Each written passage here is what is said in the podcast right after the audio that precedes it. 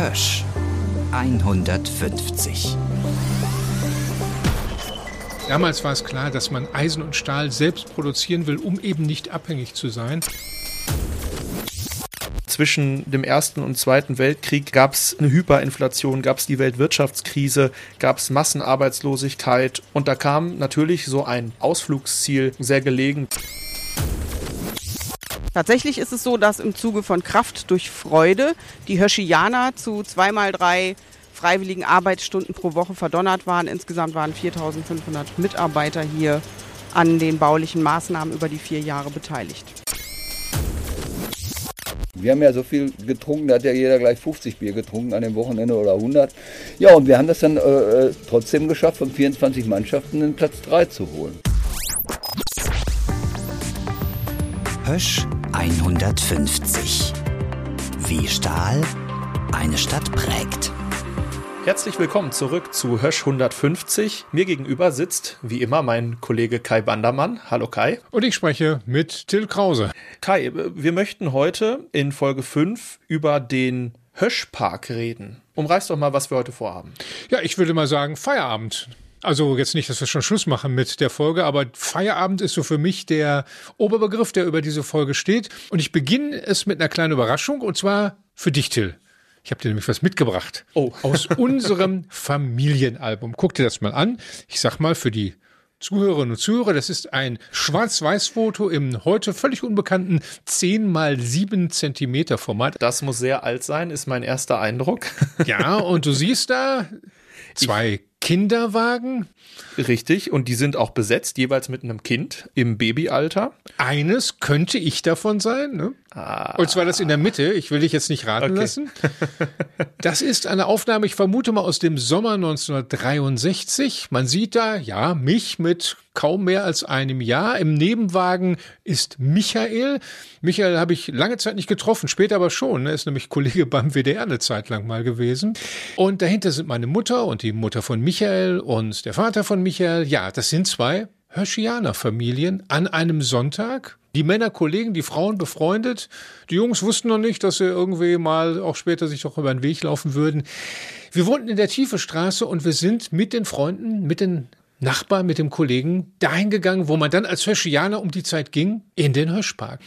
Till, und ich habe dir dieses alte Foto aus unserem Familienalbum herausgeholt, weil es ja gewissermaßen symptomatisch zeigt, dass die Familie und die Hösch-Familie irgendwie schon recht enge beieinander waren und immer mehr zusammenwuchsen. Gerade in der Zeit, über die wir heute reden. Denn man muss bedenken, es gab mittlerweile nach dem Ersten Weltkrieg den Acht-Stunden-Tag. Nicht mehr zwölf Stunden, sondern acht Stunden. Das hieß mehr Freizeit. Und mit der Freizeit musste man irgendetwas machen. Und äh, genau darüber musste sich und machte sich dann auch tatsächlich Hösch als Unternehmen Gedanken, ja, mit Blick auf seine Mitarbeiter. Genau, und dann irgendwann zwischen dem Ersten und Zweiten Weltkrieg begannen die Planungen für den Höschpark, über den wir heute wirklich in aller Ruhe reden möchten, der in der Freizeit ein mögliches Ziel für Sport, für Spaziergänge war der aber auch eine ganz andere Funktion hatte, nämlich in dieser wirklich schwierigen politischen Situation die Arbeiterschaft einfach von ihren Sorgen und Nöten abzulenken. Also zwischen dem Ersten und Zweiten Weltkrieg gab es eine Hyperinflation, gab es die Weltwirtschaftskrise, gab es Massenarbeitslosigkeit und ähm, ja, viele soziale Probleme, Armut. Und da kam natürlich so ein Park, so ein Ausflugsziel sehr gelegen, weil es vielen mit Sicherheit auch mal ein Lächeln aufs Gesicht gezaubert hat, wenn man dann mit der Familie was Schönes gemacht hat nach Feierabend. Also, lange Rede, kurzer Sinn. In der heutigen Folge möchten wir uns die Entwicklung bei Hösch angucken zwischen dem Ersten und Zweiten Weltkrieg und, weil es eben eine wesentliche Entwicklung in der Zeit war, den Höschpark. Und damit geht's jetzt los. Hösch 150. Wie Stahl eine Stadt prägt.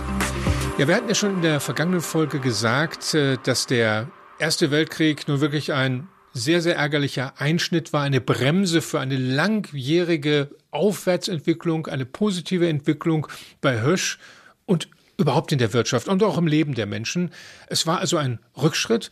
Aber wenn man ans Ende guckt, an das Ende des Ersten Weltkriegs, dann muss man sagen, es war dann für Hösch und für die anderen, aber besonders für Hösch nicht so desaströs und so katastrophal und solch ein Einschnitt, wie es das Ende des Zweiten Weltkriegs war. Diese berühmte Stunde Null, wo wirklich alles auf Anfang nochmal gesetzt wurde, das gab es am Ende des Ersten Weltkriegs in der Form eigentlich nicht.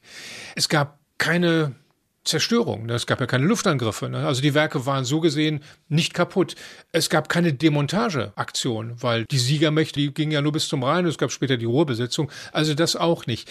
Äh, was es gab, war das Abschneiden von Zulieferregionen. Elsass und Lothringen waren futsch als Erzzuliefergebiete. Und was natürlich auf der ganzen Wirtschaft und auch auf Hösch lastete, waren die Reparationen durch den Versailler Vertrag. Die bedeuteten, dass die Wirtschaft brummen musste, dass sie produzieren musste, dass sie zum Erfolg verdammt war, damit man aus den Gewinnen die Reparationen, vereinfacht gesagt, bezahlen konnte.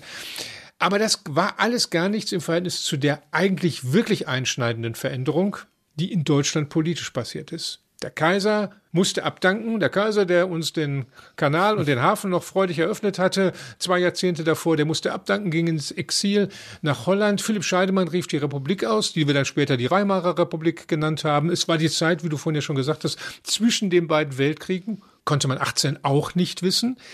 Aber so war es eben dann. Und gleichzeitig aber passierte etwas, das, glaube ich, noch viel wichtiger ist. Das ist, wenn man so will, die Emanzipation, die endgültige Emanzipation der Arbeiterschaft. Deutschland war kein Ständestaat mehr. Alle Stände waren weg, alle Menschen waren gleich, die waren vielleicht nicht gleich klug und nicht gleich reich, aber sie waren gleich vor dem Gesetz. Die Arbeiter hatten sich das erkämpft im Krieg mit viel Opfern natürlich. Und den Arbeitgebern insbesondere war klar und auch der Höschspitze, wenn die zurückkommen von der Front, dann können wir die nicht einfach wieder ins Stahlwerk schicken oder in die Grube Kohle holen, dann haben die etwas geleistet für Volk und Vaterland.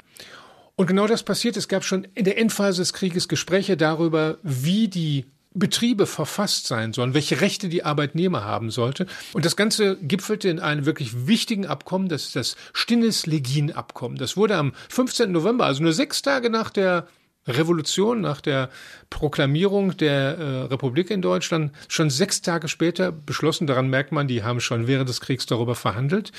Hugo Stinnes, der berühmte Ruhrgebietsunternehmer, Karl Legin, ein wichtiger Gewerkschaftsführer, aber auch zum Beispiel Friedrich Sprengorum, der Hörchef, saß mit am Verhandlungstisch und hat dieses Abkommen mit unterschrieben. Und darin stand eben, dass die Gewerkschaften jetzt anerkannt sind als Tarifpartner auf Augenhöhe. Darin stand, dass Betriebsräte gegründet werden dürfen und vor allem der gesetzlich geregelte Acht-Stunden-Tag. Und jetzt kommt's bei vollem Lohnausgleich. Und das, Till, das hat natürlich reingehauen bei den Firmen. Das hieß plötzlich, sie mussten mehr Personal einstellen. Also all die Soldaten, die hoffentlich unbeschadet zurückkamen, wurden eingestellt. Es mussten mehr eingestellt werden. Personalkosten gingen hoch. Das diesen Betrieb neu zu organisieren und mit den höheren Personalkosten, mit den größeren Belegschaften auszukommen, das war eigentlich der größte Einschnitt, den dieser Neuanfang bedeutete und der 1918, 1919 passierte. Und das galt natürlich auch für die Konkurrenz. Und an der Stelle müssen wir in der Tat mal einen Blick, das haben wir bislang ja noch nicht so deutlich gemacht, einen Blick machen auf die anderen beiden späteren Hösch-Standorte, nämlich Union und Hörde. Den ging es nämlich schon vor dem Ersten Weltkrieg nicht so wirklich gut, muss man sagen. Und zwar so schlecht, dass sie Hilfe brauchten. Und das machten sie, indem sie Unterschlupf fanden. Sie gingen unter oder gingen ein in andere größere Firmenverbünde. Den Anfang machte Hörde. Die alte Hermannshütte, der Hörder Verein, der fusionierte 1906 mit der Phoenix AG für Bergbau und Hüttenbetrieb in Duisburg-Ruhrort. Da merken wir auch, woher der spätere Name kam. Ne? Phoenix See ne? heißt so, weil da eben 1906 der dieser größere Verbund Phoenix hieß. Und 1910, vier Jahre später, hat sozusagen die Dortmunder Union erwischt. Die ging rein in die deutsch-luxemburgische Bergwerks- und Hütten AG von Hugo Stinnes, den wir auch gerade ja schon mal namentlich erwähnt haben. Das heißt, da waren so also unsere beiden älteren Dortmunder Eisen- und Stahlstandorte, die ja älter waren als Hirsch, die waren plötzlich futsch, die waren so schwach, die brauchten Hilfe, weil sie eben schon in großen wirtschaftlichen Schwierigkeiten waren da stellt sich ja die Frage, wenn Sie Hilfe brauchten, wenn Sie in wirtschaftlichen Schwierigkeiten waren, warum sind Sie nicht zu Hösch gegangen? Warum haben Sie nicht bei Hösch angeklopft und eine Fusion gemacht in Dortmund, die ja ohnehin dann 66 kam? Das ist in der Tat eine gute Frage, Till. Und ich glaube, am ersten kann man sie beantworten, wenn man sich anschaut, die Firmenentwicklung, die Eigen Eigentumsstruktur, die Eigentümerstruktur der drei Dortmunder Stahlfirmen, wenn man so will, und äh, auch der Firmenkultur. Union und der Hörderverein sind nicht so richtig von einzelnen Personen oder von richtigen Unternehmerfiguren gegründet worden, sondern waren Aktiengesellschaften, wo richtig Menschen investiert haben, die anderswo schon zu Geld gekommen waren. Banken haben da auch Geld reingesteckt. Und die Chefs dieser Firmen waren bezahlte Manager, so wie man das heute auch kennt, mit fünf oder ich weiß nicht wie viel Jahresverträgen. Das war bei Hösch anders. Da war die Familie, die zog sich zwar immer mehr zurück, aber sie hatte immer noch die Aktienpakete. Und mit Friedrich und später Fritz Springorum auch zwar nur angestellte Manager, aber zwei, die doch wirklich, da merkt man ja schon nicht, da wurde ja schon in der Familie gewissermaßen der Vorstandsposten weitergegeben, hatte man auch ja eine Struktur und ein, eine Kultur geschaffen, die eher dieses mittelständisch familiäre, beschauliche, vielleicht auch ein bisschen betuliche hatte. Und das drückte sich auch aus in der Art, wie die Firmen agierten. Es wird immer so gesagt, Union und Hörde waren so ein bisschen, ja, ein bisschen Forscher, die waren innovativer, die haben was gewagt, die sind ins Risiko gegangen. Gab es eine neue Stahlproduktionstechnik aus den USA? Hey, her damit, das, das probieren wir ja aus. Das haben sie gemacht und sind damit manchmal natürlich auch auf die Nase gefallen, haben dabei Geld mhm. verbrannt. Ein Teil der Gründe, warum sie eben in diese Schwierigkeiten geraten. Hösch hatte eher so das Image des auf Sicherheit gehenden Familienbetriebs. Man machte etwas sehr gut, machte damit sichere Gewinne und sagte sich, ach, warum sollen wir da jetzt drauf verzichten? Komm, lass uns das lieber noch ein bisschen häufiger, ein bisschen länger machen. Wir wollen die sicheren Gewinne nicht so sehr riskante Sachen machen. Lass das mal die anderen machen, die Risiko, die neuen Technologien ausprobieren. Wenn wir wissen, was die für Fehler gemacht haben, machen wir den nicht ein zweites Mal. Und wenn solche Vorstellungen von Unternehmensführung aufeinanderprallen, dann kann man sich in etwa vorstellen, dass ich glaube, dass das eine der Erklärungen ist, warum die dann doch damals nicht zusammengefunden haben. Es gab hinter den Kulissen praktisch laufend Gespräche darüber, wie man damit umgehen soll. Denn ein zentraler Punkt war sicherlich klar, Stahl, Eisen und Stahl sind Grundstoffe, die will man selbst machen. Die will man im eigenen Land haben. Ist ja heute eine Debatte bei der Globalisierung, nicht? Was produzieren wir selbst, was lassen wir uns kommen? Aber damals war es klar, dass man Eisen und Stahl selbst produzieren will, um eben nicht abhängig zu sein. Und dann muss man eben als Staat, auch als Politik, mit den Unternehmern reden und sagen, unter welchen Bedingungen könnt ihr das? Man kann ihnen bestimmte Preise garantieren. Man kann sagen, nimm, sagt uns, was ihr haben wollt und das kriegt ihr dann für den Stahl. Kann man machen, würde aber heißen, dass die Endprodukte dann letztendlich ziemlich teuer werden und wir alle bezahlen dann die Autos oder die Sachen, die aus Stahl gemacht werden, mit sehr hohen Preisen. Die andere Möglichkeit ist, dass man die Unternehmen fragt, ja, wollt ihr die Art und Weise, wie ihr produziert oder wie ihr euch organisiert, nicht vielleicht mal genauer regeln? Wollt ihr nicht vielleicht eventuell sogar Absprachen machen? Da zuckt man erstmal zusammen. Absprachen, um Gottes Willen. Ist das mit den Kartellbehörden, die wir heute ja so wichtig sind, ist das vereinbar? Aber das Denken ist halt anders. Bei großen, wichtigen Sachen, die ein, eine ganze Nation, eine ganze Volkswirtschaft braucht, wie Strom, Gas, Wasser, da kann man schon darüber nachdenken, ob man das nicht der Staat selbst macht oder ob man privatwirtschaftlichen Firmen erlaubt, eine bestimmte Struktur zu schaffen, in der sie ja, so ein bisschen den freien Wettbewerb unterlaufen, weil es den einfach gar nicht mehr gibt, weil man einfach das Gut, in dem Fall den Stahl, zu den niedrigsten Kosten produzieren will. Und genau das ist immer wieder diskutiert worden und das gipfelte dann in der Tat in einem Unternehmen, das neu geschaffen wurde, 1926 das, so liest man teilweise, das größte Stahlunternehmen Europas und das zweitgrößte in der, in der Welt war, nur US Steel war wohl noch größer, die Vereinigten Stahlwerke AG mit Sitz in Düsseldorf und auch mit einem wichtigen, da kommen wir auch noch zu, in Dortmund. Da schloss sich fast alles zusammen, was in der deutschen Eisen- und Stahlschaffenden Industrie Rang und Namen hatte und auch die Firmen, die dazugehörten, die dann anschließend was daraus machten, Stahlbau, Maschinenbau und so weiter. Und auch da stellte sich natürlich für Hösch und für die anderen Dortmunder Werke die Frage, machen wir da mit oder machen wir da nicht mit? Und da die streibenden Kräfte wieder mal Hugo Stinnes waren, August Thyssen, also die Unternehmen auch, an denen unsere Dortmunder beteiligt waren, waren die, kann ich mal vorwegnehmen, auf jeden Fall Teil der Vereinigten Stahlwerke. Und Hösch stand wieder vor dieser Gretchenfrage. Machen wir mit oder machen wir nicht mit? Es gab lange Diskussionen darüber. Fritz Springorum war der Sohn mittlerweile, war lange an all diesen Debatten im Jahr 1924, 25 und dann Anfang 26 beteiligt, hat am Ende dann gesagt, nee, irgendwie ist das nur eine halbe Sache. Entweder machen wir wirklich eine große Fusion, wir werfen alles zusammen und teilen die Aktien auf. Oder wir lassen es ganz sein, wir versuchen hier dann unseren eigenen Weg zu gehen. Und er hat sich dann ja für Letzteres entschieden. Das hat er mit Bedacht gemacht, denn er hatte noch einen Joker in der Hinterhand. Okay, jetzt bin ich gespannt. Und äh, den erzähle ich dir jetzt nicht, sondern das macht wieder jemand, der viel mehr Ahnung davon hat, nämlich Dr. Karl Peter Ellerbruck vom Westfälischen Wirtschaftsarchiv. Hösch ist dieser Vision von einem Stahltrust nicht gefolgt. Hösch hat auf einen eigenen, beherrschbaren, überschaubaren Konzernaufbau Wert gelegt. Den hat man vorangetrieben, den hat man in überschaubaren Größen vorangetrieben. Man hatte das Heft in der Hand bei den Vereinigten Stahlwerken, das war immerhin ein Zusammenschluss von 26 Gesellschaften, gab es natürlich sehr viel Konfliktpotenzial und Hösch war ja nicht der einzige Konzern, der nicht den Vereinigten Stahlwerken beigetreten ist. Krupp, die gute Hoffnungshütte, Mannesmann und Klöckner blieben ebenfalls außen vor. Aber immerhin, es waren noch 26 Gesellschaften übrig geblieben. Das war schon eine ziemliche Wucht. Und Sie müssen sich Folgendes vorstellen. Wenn ein Unternehmen, ich habe jetzt die genaue Zahl nicht im Kopf, aber ich glaube, es waren 16 Vorstände, die im Vorstand der Vereinigten Stahlwerke äh, agiert haben. Und das in einer Phase, als es auch dann 1929 mit dem Ausbruch der Weltwirtschaftskrise sehr, sehr eng wurde. Und Sie wissen ja auch, wenn Entscheidungen getroffen werden müssen, Dinge aus dem Markt zu nehmen, sprich Überkapazitäten abzubauen. Und äh, man geht heute davon aus, dass die Vereinigten Stahlwerke etwa 50 Prozent Überkapazitäten hatten. Da müssen sich 16 Vorstände einigen, welches Werk man denn jetzt stilllegt. Und deshalb war man wohl beraten, nicht in einen solchen Großkonzern sich zu, zu integrieren.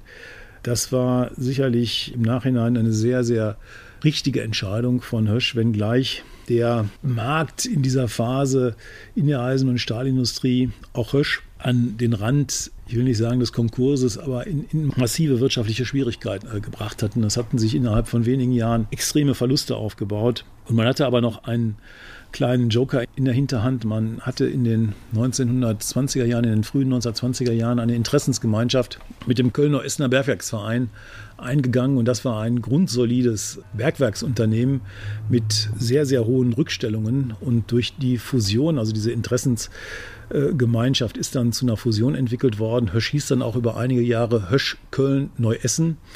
Da hat man also mit diesen Rückstellungen diese schwierigen Jahre überstehen können und hat auch seine Eigenständigkeit bewahrt. Ja, also auch Hösch wuchs weiter, aber um mal so die Verhältnisse klarzurücken, die Vereinigten Stahlwerke hatten ungefähr 250.000 Mitarbeiter. Boah. Die waren sieben bis achtmal so groß, was den Umsatz und die Rohstahlproduktion betraf, wie unser langsam wachsender Hösch-Konzern.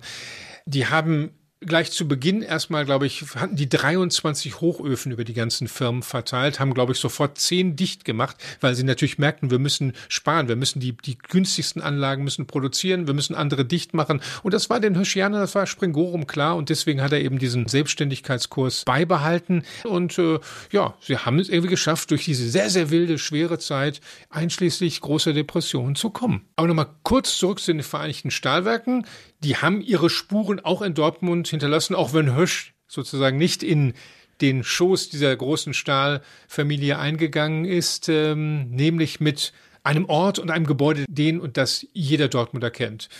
Dorstfelder Brücke Richtung Dorstfeld, Rheinische Straße runterfahren, irgendwann rechter Hand kann man es gar nicht übersehen, dieses riesige, mächtige Säulengebäude, die Hauptverwaltung der Vereinigten Stahlwerke. Dort, das war einer der Hauptsitze der Vereinigten Stahlwerke mit dem Spruch da oben, es lobt den Mann die Arbeit und die Tat. Keiner weiß, wer das gesagt hat, keiner weiß, was das wirklich bedeuten soll. Steht da aber seit 1911, seit Hugo Stinnes, da haben wir ihn wieder, dieses Gebäude hat bauen lassen. Und in dem Gebäude war derjenige, der die Vereinigten Stahlwerke, also den, wenn man so will, den Konkurrenten von Hösch, den übermächtigen Konkurrenten, als Vorstandsvorsitzender geführt hat, viele Jahre lang, eine prägende Gestalt eben auch hier in Dortmund. Das war Albert Vögler. Albert Vögler, einer, den die Geschichtswissenschaft gar nicht anders umhin kann, als umstritten zu nennen, denn er war ein lupenreiner nicht-Demokrat. Er hat, glaube ich, die Demokratie gehasst.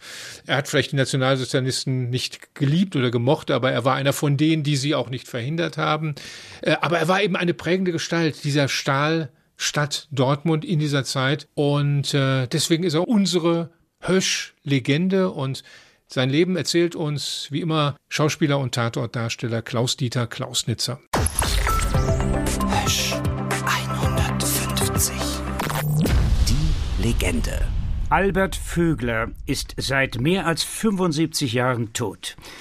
Er starb am 14. April 1945 durch Selbstmord mit Cyankali-Kapseln in seinem privaten Anwesen Haus Ende in Herdecke.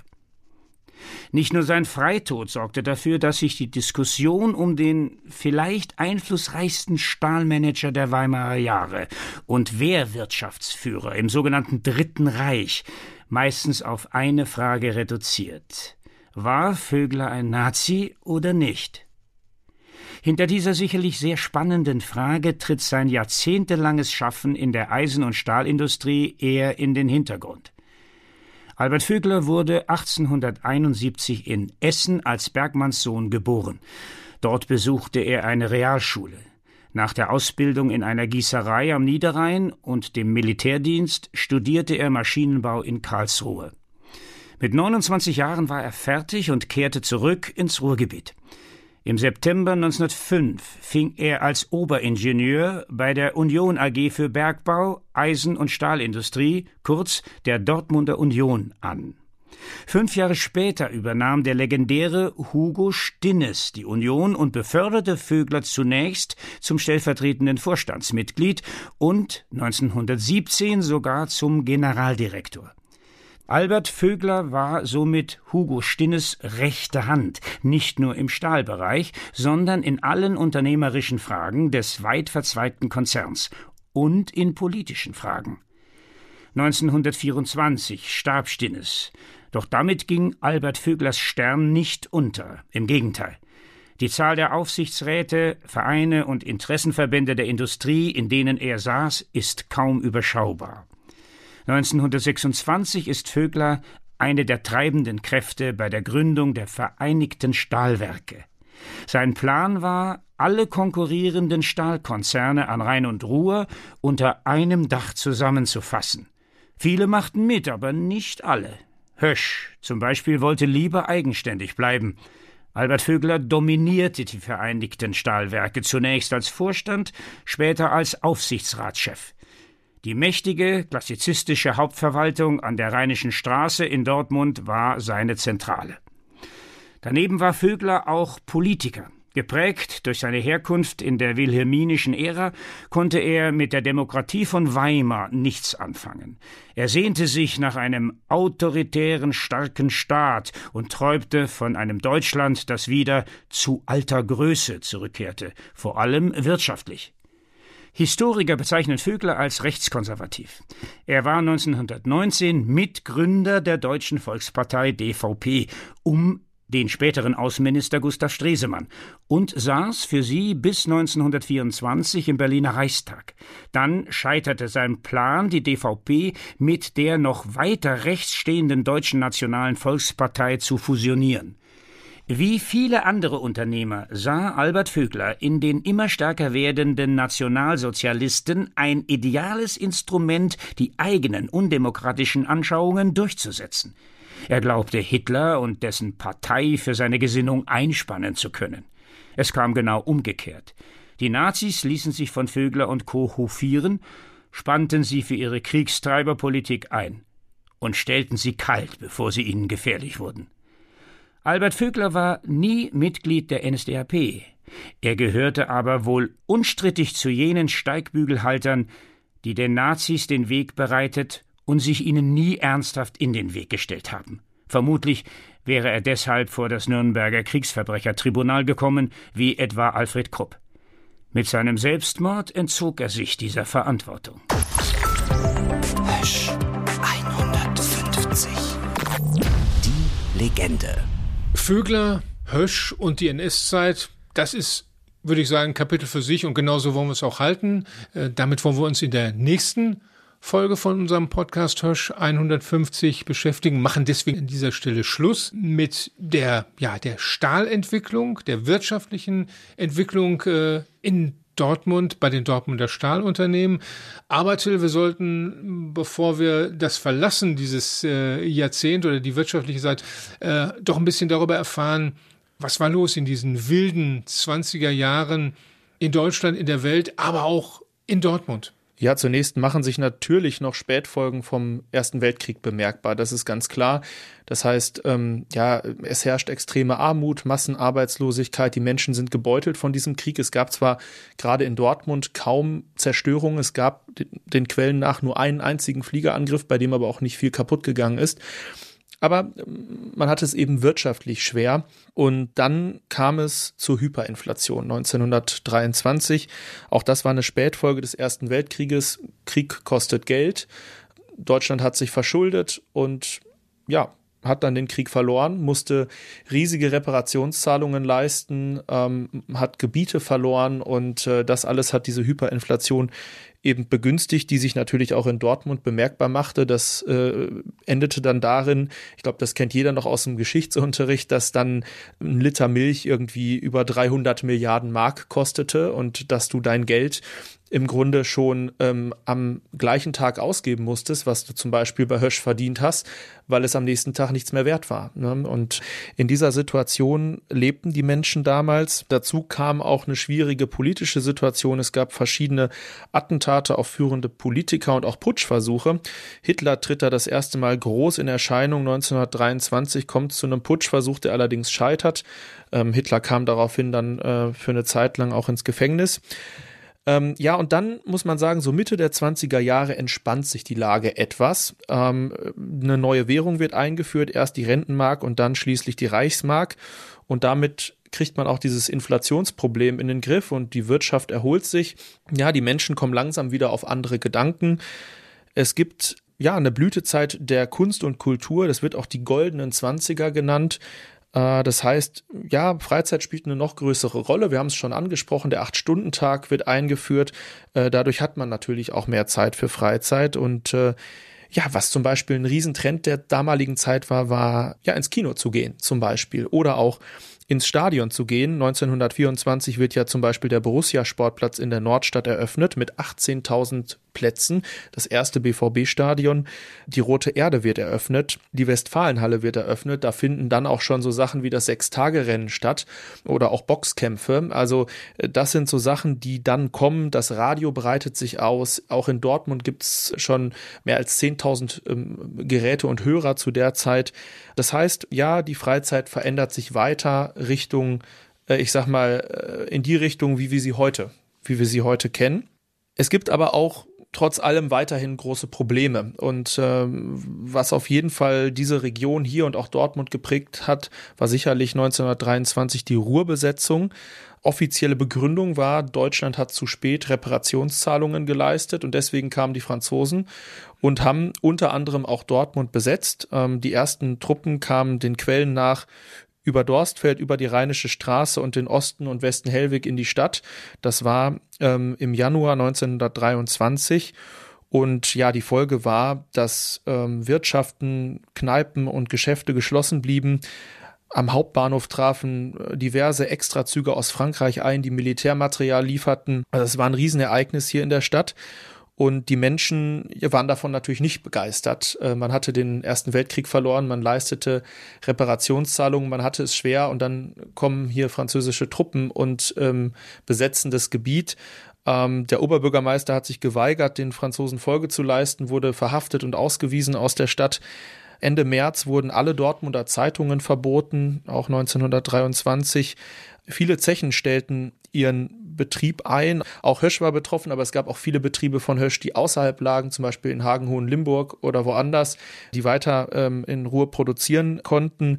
Ja, und es kam immer wieder auch zu Vorfällen, ähm, dass französische Soldaten zum Beispiel ums Leben gekommen äh, sind und dann im Gegenzug wieder Dortmunderinnen und Dortmunder. Also ähm, das war eine, eine schwierige Zeit. Ähm, die deutsche Regierung hatte die Arbeiter zum passiven Widerstand äh, aufgerufen. Es gab Generalstreiks, die lähmten die Wirtschaft und beschleunigten weiter diese Inflation, die ich schon erwähnt hatte.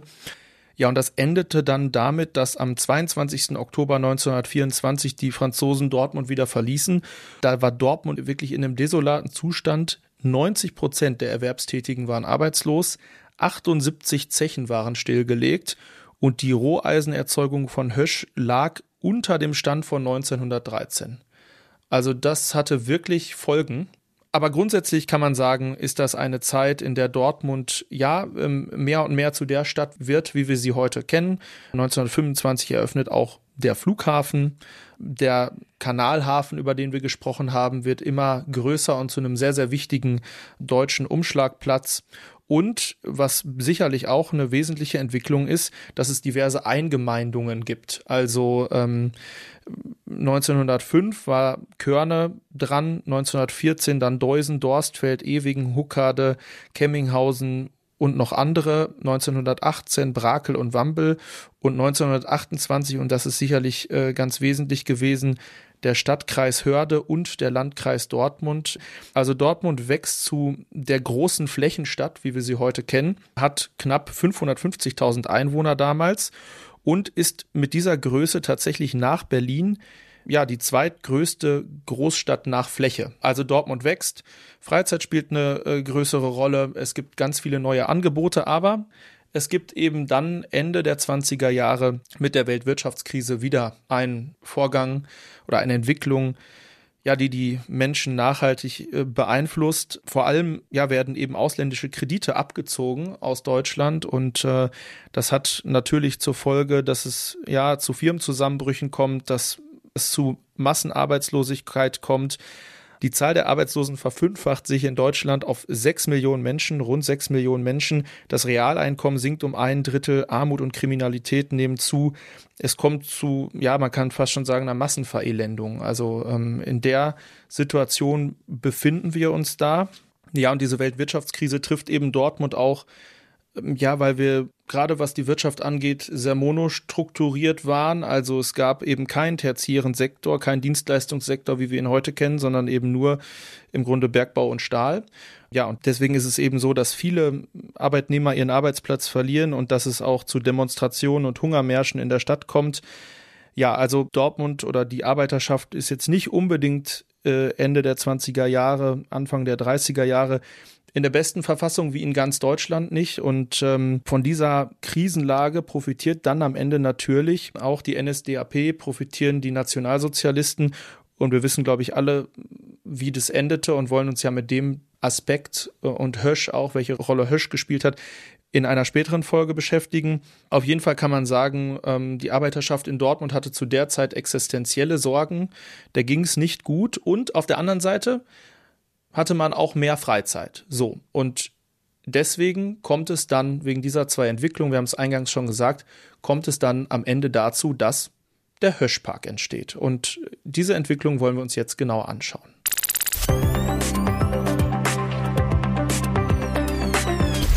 So, jetzt ist Feierabend, aber noch nicht für uns beide und für unsere heutige Podcast-Folge, sondern jetzt wollen wir uns an wirklich an einen Feierabendort begegnen, der ja par excellence für Dortmund steht, den Kurpark des Nordens, wie er genannt wird, der Höschpark, der nicht so alt ist natürlich wie das Unternehmen, sondern jetzt in den 30er Jahren entsteht und der für die Familien und für die große Hösch-Familie als Ganzes ein Treffpunkt war.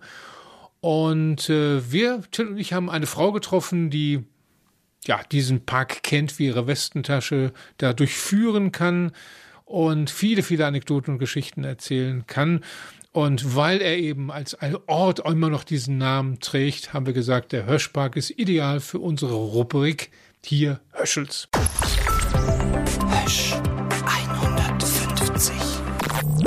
Hier Höschels. Hösch wächst und wächst, die Mitarbeiterzahl steigt, die Produktion steigt aber damit natürlich auch das Bedürfnis der Höschianer und ihrer Familien, ihre Freizeit zu gestalten. Die Zeit zwischen den Schichten, die wurde ja nun dank gewerkschaftlichen Kämpfen durchaus auch immer ein bisschen länger. Das heißt also mehr Freizeit. Und irgendwann kam ja wohl der Wunsch auf, äh, diese Freizeit auch Wohnort, vielleicht sogar werksnah verbringen zu können.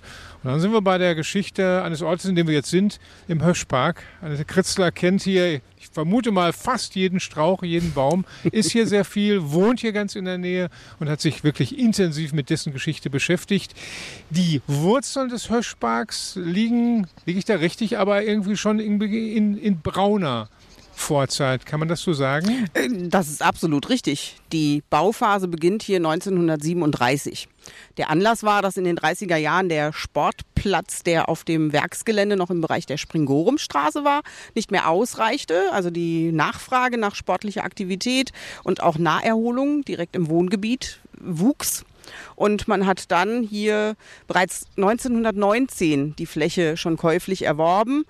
Zunächst hat man aber noch die schwarz-gelbe Mannschaft hier spielen lassen. Dann allerdings muss der BVB einen anderen Ort suchen, um Fußball zu spielen. Und hier entsteht, wie gesagt, ab 1937 dann der Höschpark. Bauzeit sind etwa vier Jahre. 1941 wird dann feierlich der Park der Öffentlichkeit übergeben. Wie kam es denn dazu? Also wer hat hier diesen Park errichtet? Tatsächlich ist es so, dass im Zuge von Kraft durch Freude die Höschianer zu zweimal drei freiwilligen Arbeitsstunden pro Woche verdonnert waren. Insgesamt waren 4500 Mitarbeiter hier an den baulichen Maßnahmen über die vier Jahre beteiligt. Es gibt einen Namen, der ist mit dem Höschpark ganz, ganz, ganz eng verbunden. Man kann fast sagen, sogar über Generationen hinweg. Bernsen. Alfred Bernsen war der erste große Arbeitsdirektor von Hösch nach dem Zweiten Weltkrieg in der Wiederaufbauphase.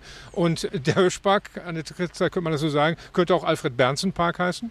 Ich würde sagen, das würde ihm gut zu Gesicht stehen, in jedem Fall. Denn schließlich hat sein Sohn ja hier als Parkverwalter sich äh, um das, das Wohnzimmer des Borsigplatzes, wie wir den Höschpark liebevoll nennen, gekümmert. Und hier auch mit seiner Frau Marlies Bernsen, die wahrscheinlich auch sehr bekannt ist als äh, ehemalige Vorsitzende des Hausfrauenbundes, ähm, ja, über 30 Jahre für die Belange des Parks sich eingesetzt. Und welche Rolle hat dieser Park so im Alltag von den Höschianern gespielt? Was hat man hier alles äh, sportlich so gemacht damals, als der Park dann da war? Also es ist tatsächlich von Anfang an äh, Fußball natürlich ein ganz starker Schwerpunkt gewesen. Dann äh, ganz sicherlich müssen wir unbedingt erwähnen die Radrennen der 50er Jahre. Hier sind große Namen im Beton rund gefahren. Das liegt ja direkt jetzt hier hinter uns. Ähm, Kilian Bautz, Marcel, das sind die Radrennen, Profis.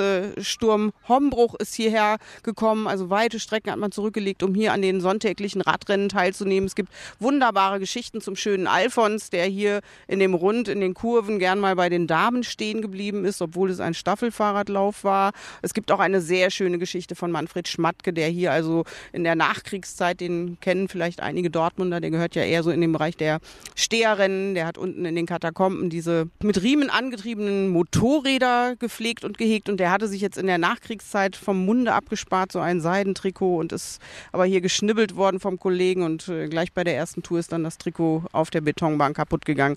Was darüber hinaus hier eine große Rolle gespielt hat, ist schon immer auch Leichtathletik. Also das äh, kann man ja an den beiden Kampfbahnen, wie sie damals hießen, hier sehr deutlich ablesen. In den 50er Jahren ist dann das Konzept nochmal um Tennis und Wasser erweitert worden. Also wir bekommen einen Tennisplatz mit der Tennisgemeinschaft Westfalia und das Freibad Stockheide. Welche Rolle hat dieser Höschpark damals auch für ganz Dortmund gespielt? Also wenn man jetzt heute guckt, ist das ja jetzt nicht die Sportstätte Nummer eins, die dem Dortmunder in, in den Kopf kommt. Wie war das damals? Da muss ich tatsächlich sagen, ich bin, da bin ich etwas unsicher, welche überragende Rolle der Park gespielt haben mag. Das kann ich sehr schlecht beurteilen. Ich glaube, dass äh, solche Orte wie der Westfalenpark, der in den 50er Jahren ja im Zuge der Bundesgartenschau entstanden ist, viel äh, höhere Strahlkraft hatte. Ich würde es tatsächlich hier aufs Viertel runterbrechen. Es ist der Freizeitort für die Menschen im Viertel. Hier hat man seine Enkelkinder den anderen präsentiert. Ja, hier wurde man sozusagen in die Familie der Borsianer eingeführt. Dafür ist es tatsächlich äh, ein ganz, ganz wichtiger Ort gewesen. Man darf bei all dem nicht vergessen, hier sind Sonntagsmatinees abgehalten worden. Hier das Rondell, an dem wir gerade unser, unser Gespräch führen, das ist die ehemalige äh, Fläche für den Musikpavillon. Hier hat das Hösch-Orchester jeden Sonntag aufgespielt. Äh, hier ist es tatsächlich sehr familiär zugegangen. Wie sah denn so der typische Tag im Höschpark aus für die Höschianer? Also wir müssen noch mal vorwegschicken, es wurde am Eingangsbereich ein kleines Entgelt entrichtet, der sogenannte Ordnungsgroschen. Der klassische Chianer hatte natürlich eine Jahreskarte für 2,50 Mark und dann hat man sich äh, hier mit der Familie in den Park begeben. Ganz, ganz äh, beliebt waren die Kinderfeste mit Onkel Otto und Onkel Albert. Hier liefen dann die sieben Zwerge und Sch Schneewittchen auf, die waren verkleidet. Das war große Party und äh, nochmal das Hösch Werksorchester hat dann eben dazu das Ganze musikalisch begleitet. Das ist sicherlich äh, im kollektiven Gedächtnis tief verankert. Das gehört einfach gehörte sonntags mit dazu. Was man darüber hinaus gemacht hat, jetzt müssen wir nochmal auf Marlies Bernsen kommen, die 30 Jahre ja hier die Mutter vom Hölzchen war. Und die hatte eine ganze Tiersammlung. Also es gab zwei Dülmener Wildpferde, es gab einen Esel, es gab Pfauen, es gab Hühner und andere Vögel, eine Ziege. Und man ging dann mit der Familie, wahrscheinlich auch mit dem Kinderwagen, äh, an den Vogelvolieren und äh, der Tierhaltung der Bernsens vorbei und hoffte immer, dass einer der Pfauen eine Fee Feder fallen lässt. Dazu gehört sicherlich auch die Kläppchenbude. Das sagt Ihnen vielleicht nichts. Hier nannte nee. man das Skatspielen so. Es gab eine Holzhütte für die Hirschianer und hier wurde dann äh, am Wochenende und auch gerne mal nach Feierabend Skat gedroschen. Und was wir vielleicht noch erwähnen sollten, ist, im Eingangsbereich gab es früher einen Kiosk und ein Schachfeld. Das ist also auch sehr beliebte Freizeitaktivität hier im Park gewesen. Und wenn dann um 21 Uhr die Glocke geläutet wurde. Dann war das das Zeichen, dass die Tore des Parks geschlossen werden. Und es gab einige Liebespärchen, das ist mir so zugeflüstert worden, die genau auf diesen Moment gewartet haben. Sich im Gebüsch versteckten, um dann in aller Ruhe hier unter dem Schutzpilz im Wald die Lippen aufeinander zu pressen, sich zu küssen, vielleicht das erste Mal. Und wie mir aus ganz sicherer Quelle erzählt wurde, und zwar, ich darf das auch sagen, das ist Theo Schröder, der ehemalige Ratsvertreter gewesen, mit dem ich mal so einen Rundgang durch den Park machte. Da waren wir dann im hinteren Teil, da ging früher noch unter dem Bahndamm so ein, ein Durchgang. Dahinter befand sich, im Plan steht Tummelwiese. Herr Schröder sagte, aber das ist doch die Liebeswiese. Auf meine Frage, Herr Schröder, was hat das zu bedeuten und wieso heißt das so, sagte Herr Schröder, der alte Mann, muss man jetzt dazu sagen, Frau Kritzler, auf der Liebeswiese lernten alle Borsianer das, was man fürs Leben braucht. Jetzt haben Sie sehr viel zurückgeblickt. Das klingt so, als wenn es irgendwann mal einen Moment gab, wo auch vielleicht das Unternehmen Hösch oder das, was auf Hösch folgte, na, sagen wir mal, eine gewisse Distanz zu diesem historischen Ort Höschpark äh, ja, erlebt hat. Was ist da passiert und wie ist heute die, ja, die, die Bindung des Unternehmens, des Nachfolgeunternehmens zu diesem Ort? Also es ist tatsächlich so, dass im Zuge der, der Jahrtausendwende um 2000 herum äh, ThyssenKrupp, es ist ja dann schon lange nicht mehr Hösch gewesen, festgestellt hat, beziehungsweise die Aktionäre, dass im Bestand des Unternehmens eine Parkanlage ist. Die bringt kein Geld, die kostet. Also war sehr schnell der Entschluss gefasst, das Ganze abzustoßen. Es gab durchaus Interessensbekundungen von Seiten des BVBs. Das ist ja mal hier auch die Heimstätte. Wir sind ganz nah an der Weißen Wiese. Aber es gab Stadtobere und nicht zuletzt natürlich äh, unseren damaligen Oberbürgermeister Langemeyer, der gesagt hat, der Park muss für die Öffentlichkeit zugänglich bleiben und deswegen wird der Park städtisch. Und dann, das muss man auch ganz klar sagen, ThyssenKrupp hat sich hier nicht sehr eingesetzt für den Park. Er war im wahrsten Sinne des Wortes äh, im Dornröschenschlaf. Es gibt viele Anwohner. Ich habe ja im Zuge des Höschparkbuchs mit einigen auch sprechen können, also mit Zeitzeugen, die gesagt haben, ah nee, wenn wir jetzt mal Besuch aus dem Sauerland haben, dann gehen wir nicht mehr so gerne mit denen in den Höschpark. Da ist es nicht mehr schön.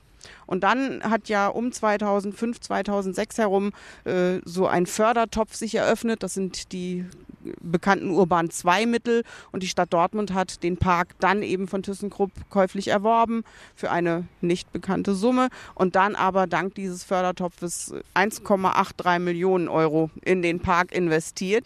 Und danach ist er wirklich aus, äh, ja, aus dem Dornröschenschlaf erweckt worden. Wir haben eine Spielachse bekommen, wir haben ähm, die Toilettenhäuschen sind überarbeitet worden die Sportstätten nochmal ein bisschen aufgewertet. Wir haben eine, eine, einen Trimmdichtpfad bekommen, einen Teich. Wir haben im hinteren Bereich des Höschparks also alljährlich äh, Wasseransammlungen gehabt. Äh, das sind äh, Oberflächenwässer, die von der Hütte sozusagen hier in den Parkbereich fließen. Jetzt hat man das Ganze eben in einen Teich umgewandelt und es hat einfach wirklich äh, ja eine deutliche Aufwertung der Parkanlage gegeben plus die Fußballstätten, die hier auch nochmal ganz schick gemacht wurden. Und was ich finde, was auch ganz toll ist, wir haben das Baseballfeld bekommen.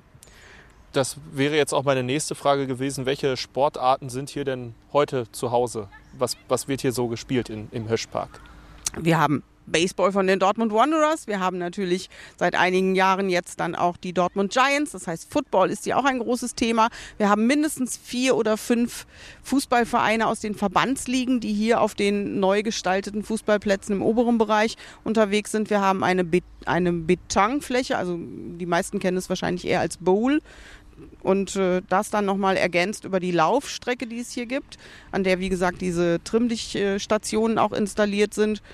Ja, das ist, würde ich sagen, im Großen und Ganzen das Portfolio, das der Höschpark zu bieten hat. Wir sollten nicht vergessen, Schwimmen ist ja quasi nebenan und Tennis ist ja auch nochmal ein Thema, hatten wir gerade schon.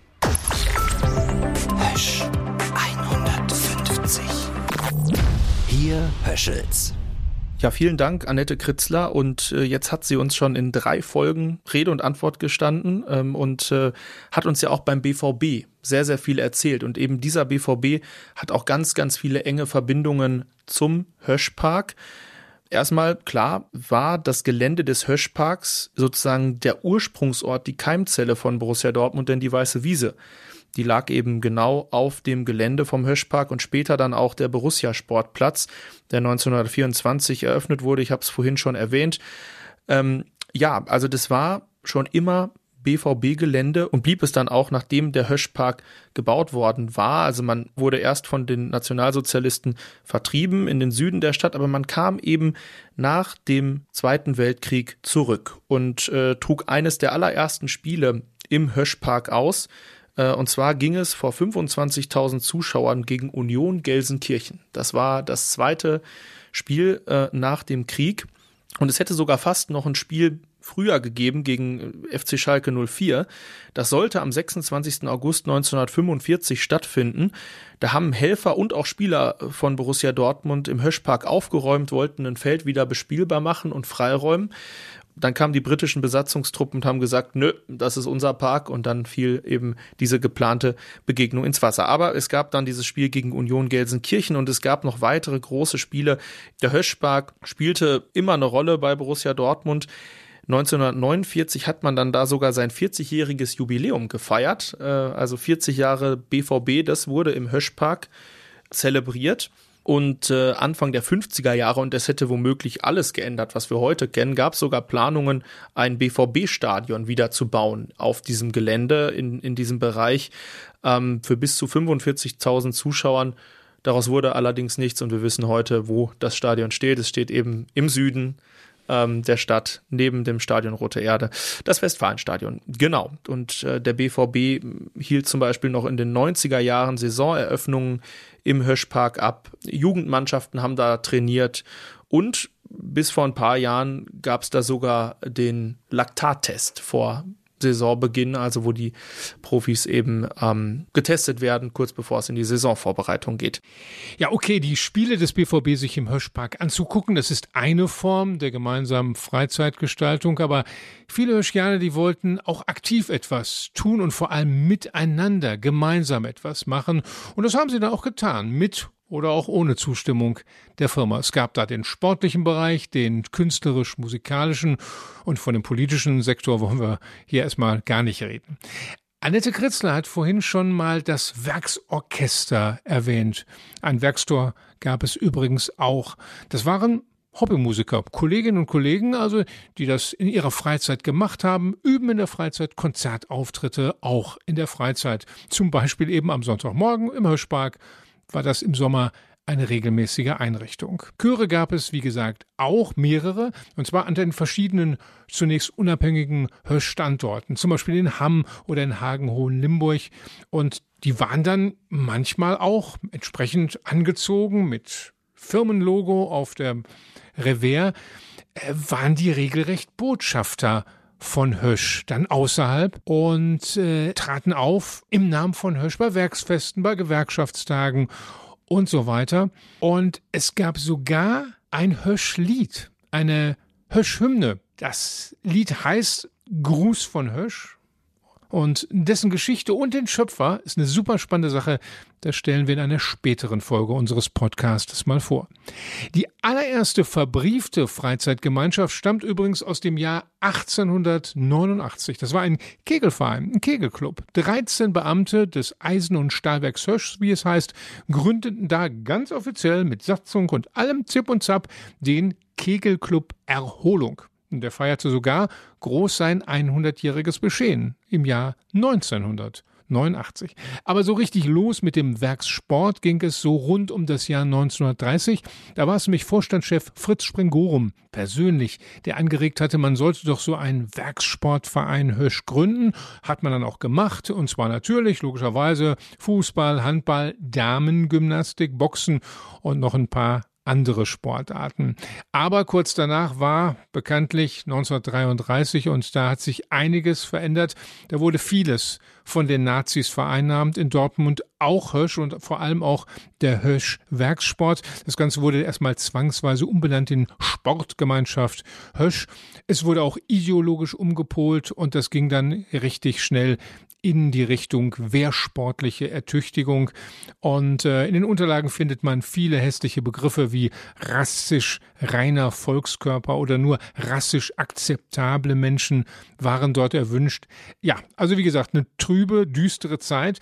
Und weil damit mit dieser Nazi-Geschichte, mit diesem Missbrauch in der NS-Zeit der Werksport zunächst mal kein ganz so gutes Ansehen hatte, hatte er auch einen mühsamen Start nach dem Zweiten Weltkrieg.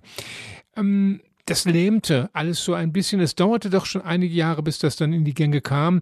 Aber dann waren es vor allem einzelne Werksteile oder Nebenbetriebe, Nebengesellschaften, die ihre selbstständigen Mannschaften aufstellten und dann auch in den Firmensportligen antraten. Das Kaltwalzwerk, die Warmbreitbandstraße, der FC Stahlbau Hirsch insbesondere, der war Anfang der 1970er Jahre in der Firmensportszene extrem erfolgreich, vermutlich auch gefürchtet, eben wegen seiner Spielstärke. Der sahnte Siege Meisterschaften und Pokale zuhauf ab. Ja, und wenn wir schon von Fußball, von Firmensport reden, dann müssen wir an dieser Stelle eine Veranstaltung, eine Veranstaltung im Höschpark mal ganz deutlich herausheben. Das war ein regelmäßiges Fußballturnier, das über einige Jahre stattfand, eben für Werksmannschaften und Hobbyfußballclubs aus Dortmund. Das waren die sogenannten heiße Eisenturniere, benannt nach der Werkszeitschrift der DKP innerhalb von Hösch. Das erste Turnier fand 1978 statt, das letzte zwölf Jahre später 1989. Da nahmen so jeweils um die ja, 20, 25 Mannschaften teil.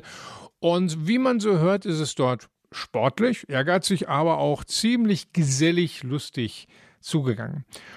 Und einer, der damals mitgekickt hat, jedenfalls für ein paar Jahre, ist ein Dortmunder Musiker, der in seiner Szene absolut bekannt ist. Es ist die Punk-Szene, muss ich jetzt dazu sagen. Das ist jetzt nicht jedermanns Geschmack, die Musik. Aber der Mann, um den es geht, Hannes Schmidt in der Szene Sir Hannes genannt, gilt als einer der deutschen ja, Urväter des Punks. Er gründete die Band The Idiots, also die Idioten auf Deutsch, und die gelten als eine der ältesten, wenn nicht sogar die älteste Punkband Deutschlands. Ja, und Hannes machte also mit einem bunten Haufen aus seiner Punker-Szene bei diesen heiße Eisenturnieren mit. Und weil er eben nicht nur gekickt hat, sondern auch so ganz interessante Bezüge zu Hirsch hat als Dortmunder, da haben wir mit ihm über diese wilden Jahre gesprochen.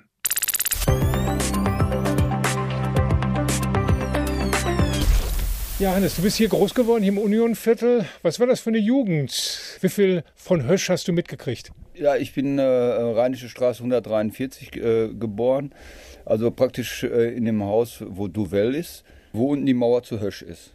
Das ist eine harte Gegend gewesen.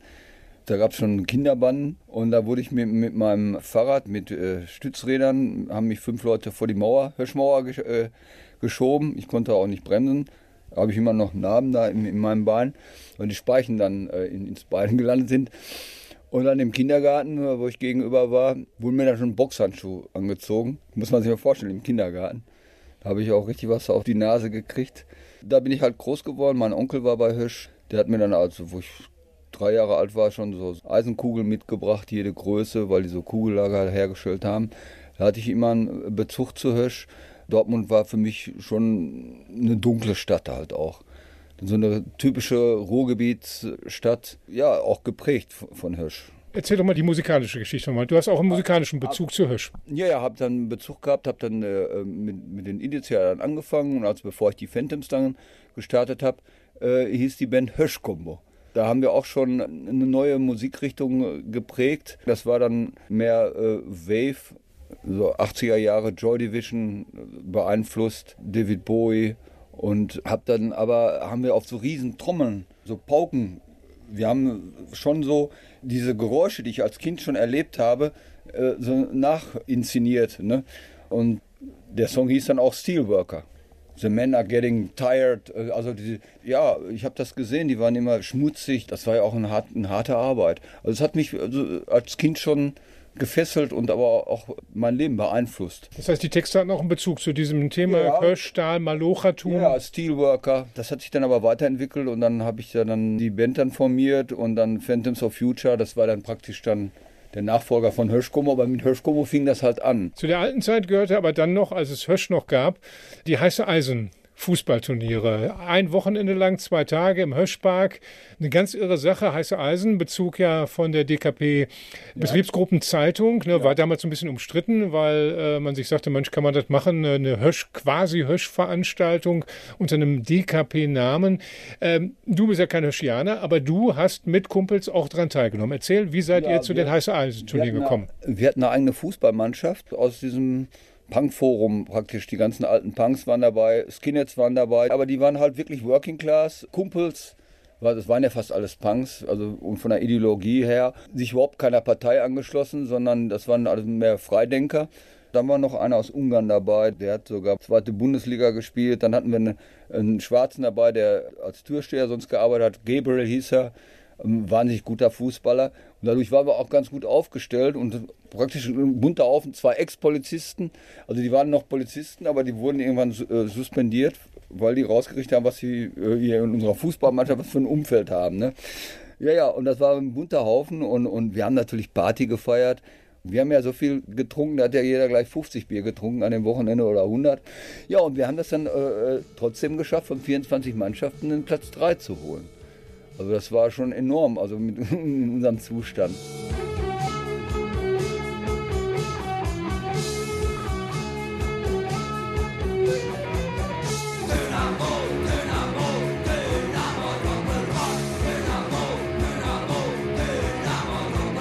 Einen coolen Namen, woher kam der? Dynamo Doppelkorn. Ich hatte einen Song mit den Idiots, der hieß Dynamo Doppelkorn, über unsere Fußballmannschaft. Also wo es darum ging, also, dass wir alle zusammen sind, was, was ich gerade erzählt habe, Skins, Punks aus anderen Ländern welchen, wo eigentlich auch jeder gleich ist. Ist, ist doch egal. Für mich hat schon immer der Mensch gezählt. Also nicht, nicht irgendwas Äußerliches. Aber auf dem Turnier seid ihr ja auf, sagen wir, auf ja. Werksportmannschaften, irgendwie, was ich, Stahlbau ja, ja, von Hirsch oder Jucho oder ja. Warmbreitbandstraße. Die haben das schon ernst genommen, oder? Nee, das war sehr ehrgeizig. Und das war auf Asche, da hat man hinterher die ganzen Beine kaputt da musste, das konnte man ja nüchtern gar nicht aushalten. Wir hatten ja eigene Trikots auch und so. Also wir waren ja schon professionell aufgestellt. Haben uns natürlich dann auch angestrengt. Dann will man sich ja auch nicht blamieren. Und das war schon eine Leistung. Also weil da waren ja teilweise viele auch dabei, die sonst in Vereinen spielten. Bei uns war das ja ein Chaotenhaufen.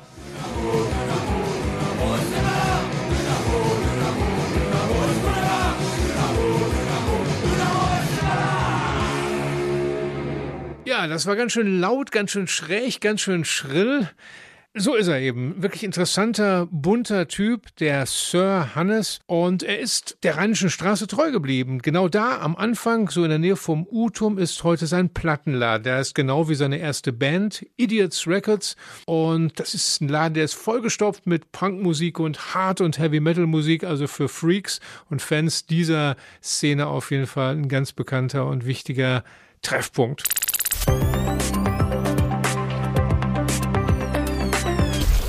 Ja, und zu den Dingen, die zum Feierabend oder sagen wir mal zur Höschkultur, und das setze ich jetzt mal in Gänsefüßchen, Kultur gehören, natürlich auch das gemeinsame Feiern. Und Feiern, ich glaube, das haben wir auch in unseren Familien ja vielleicht mitbekommen, feiern können die Höschianer.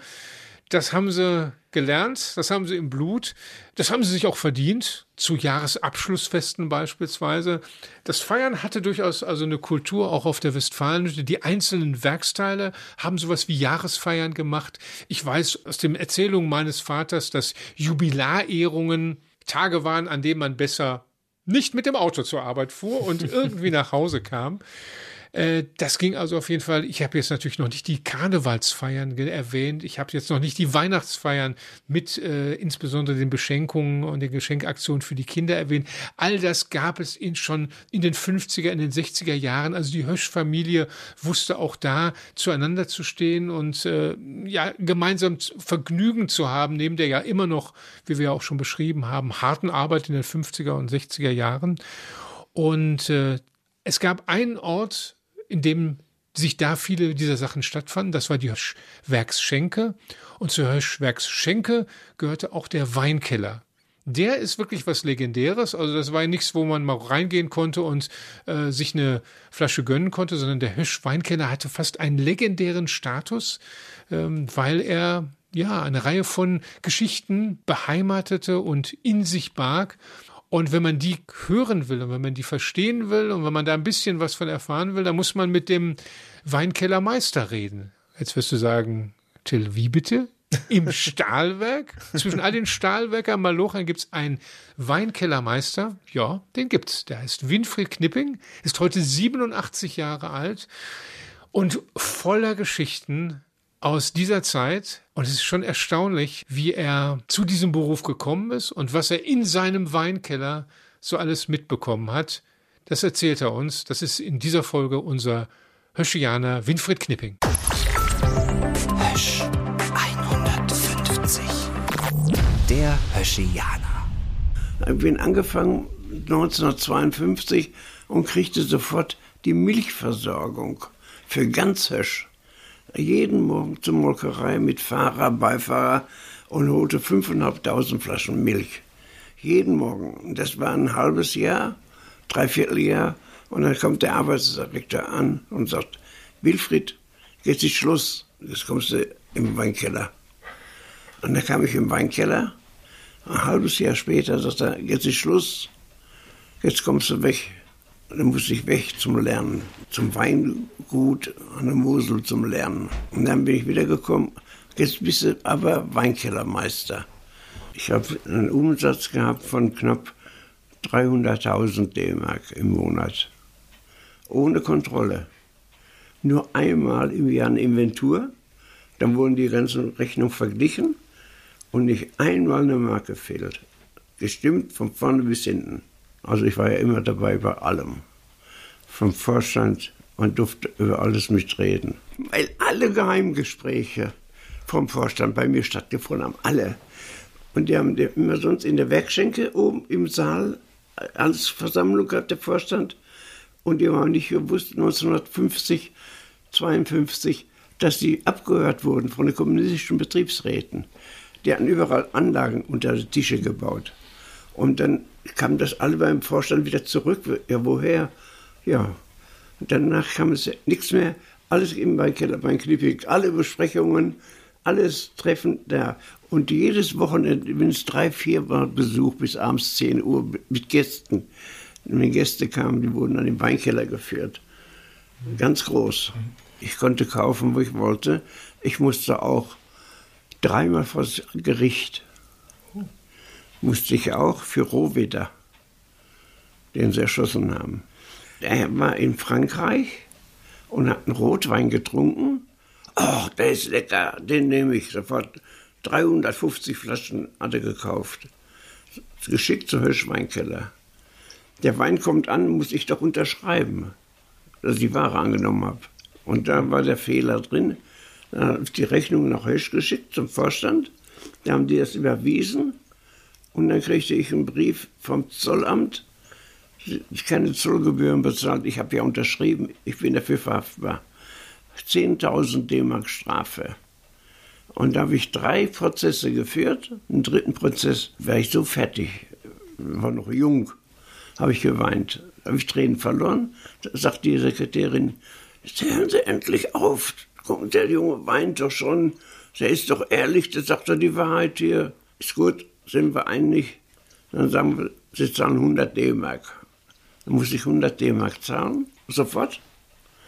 Und äh, höchst gemeldet. Fünf Minuten später kam der Fahrer an und brachte mir die 100 D-Mark wieder. Hätten auch 10.000 bezahlt. Hösch 150. Der Höschianer. Für die jüngeren Zuhörer unter uns, es ist eben nicht der heutige Weinkeller. Es gibt ja eine Diskothek, die so heißt, in der östlichen ähm, Dortmunder Stadt. Die ist nicht gemeint. Genau, der Weinkeller und die Werksschenke, das waren ja Werksteile direkt am Rande des Geländes, ungefähr da, wo heute die Endstelle der Straßenbahn an der Westfalenhütte ist. Ja, und nach dem letzten Gläschen aus dem Weinkeller von Winnie Knipping, äh, glaube ich, sind wir auch fertig mit dieser Folge. Ja, und können tatsächlich Feierabend machen, was die große Überschrift über diese Folge war, mit reichlich Besuch im Höschpark. Ja, und wir können vielleicht einen Ausblick machen auf die nächste Folge unseres Podcastes. Da geht es um Hösch und die große Politik, um die düsteren Seiten von Politik, aber auch um die schönen, um die Sternstunden.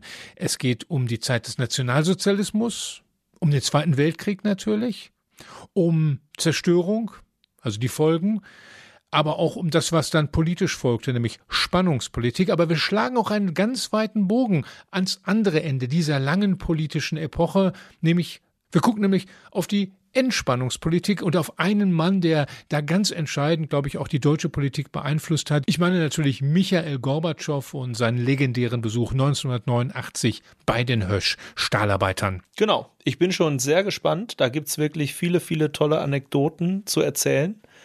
Und wir haben ganz besondere Personen getroffen, äh, die da mit dabei waren, unter anderem Werner Nass, den kennt, glaube ich, jeder.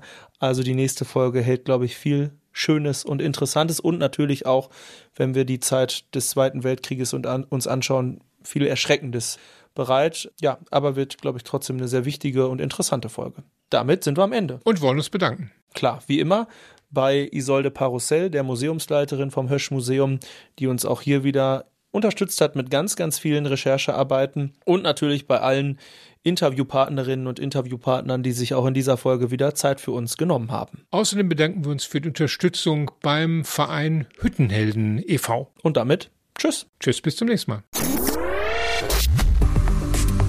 Wie Stahl eine Stadt prägt. Hösch 150. Ein Podcast von und mit Kai Bandermann und Till Krause.